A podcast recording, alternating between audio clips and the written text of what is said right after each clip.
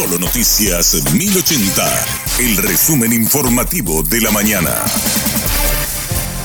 Hola, soy Susana Arevalo y este es el resumen informativo de la mañana. La senadora electa Yolanda Paredes, esposa de Paraguayo Cubas, explicó en qué consistió la denuncia que hizo ante la Fiscalía. Yo estoy denunciando un hecho punible previsto y tipificado en el Código Penal que se llama sabotaje de computadoras. Yo me voy a la fiscalía y digo, esto sucedió, yo estoy denunciando sabotaje, yo le estoy llevando a las personas afectadas en un hecho punible común. Entonces, yo le llevo a declarar a la gente, solicito al fiscal eh, incautación de los sobres 1, 2, 3, 4, 5, 6 y 7 con relación a la mesa tal, del colegio tal, del distrito tal, del departamento tal. Hechos concretos. Yo no estoy pidiendo recuento de votos. Yo estoy autorizada por el Código Penal y Procesal Penal a realizar actos investigativos. Y la Fiscalía tiene la obligación de hacerlo. Eso me negó la Fiscalía. Por su parte, el fiscal Francisco Cabrera fundamentó la solicitud de peritaje de los teléfonos celulares incautados a Paraguayo Cubas. De hecho, que en las otras causas abiertas por perturbación, en donde fueron aprendidas las personas que estaban en, la cercanía del tribunal y, en otro punto del país, la policía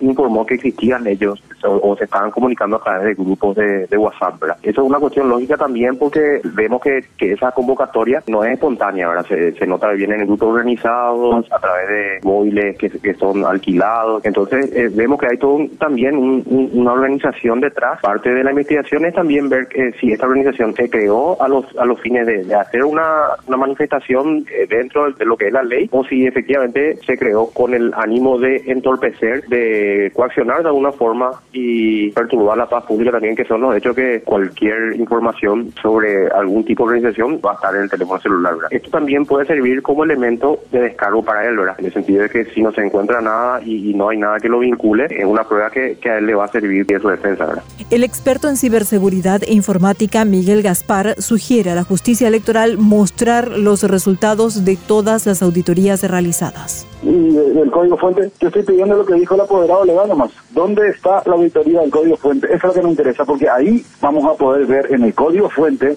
que no es el software, porque el software es el código fuente compilado, en el código fuente vamos a poder ver dónde está el set de instrucciones de ese procesador, dónde está el set de instrucciones que va contra esa memoria, el caracú, lo que el, programador, el desarrollador diseñó a mano, línea por línea, eso es una auditoría.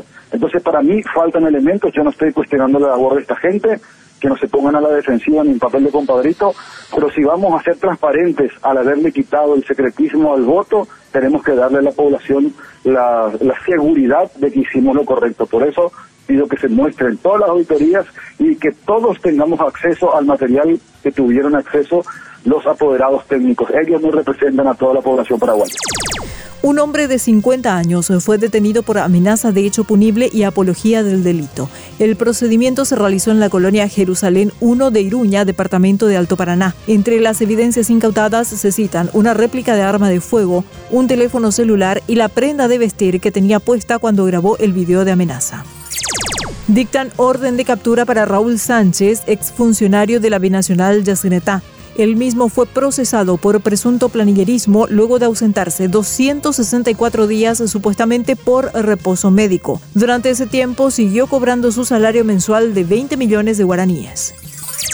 Encontraron marihuana en la mochila de un estudiante en un colegio de Hernandarias. El chico cursa el segundo año de la educación media y tenía consigo 1,7 gramos de la droga. La fiscalía analiza las circunstancias en las que la marihuana fue a parar a las pertenencias del adolescente. El fiscal Elvio Aguilera investiga el caso.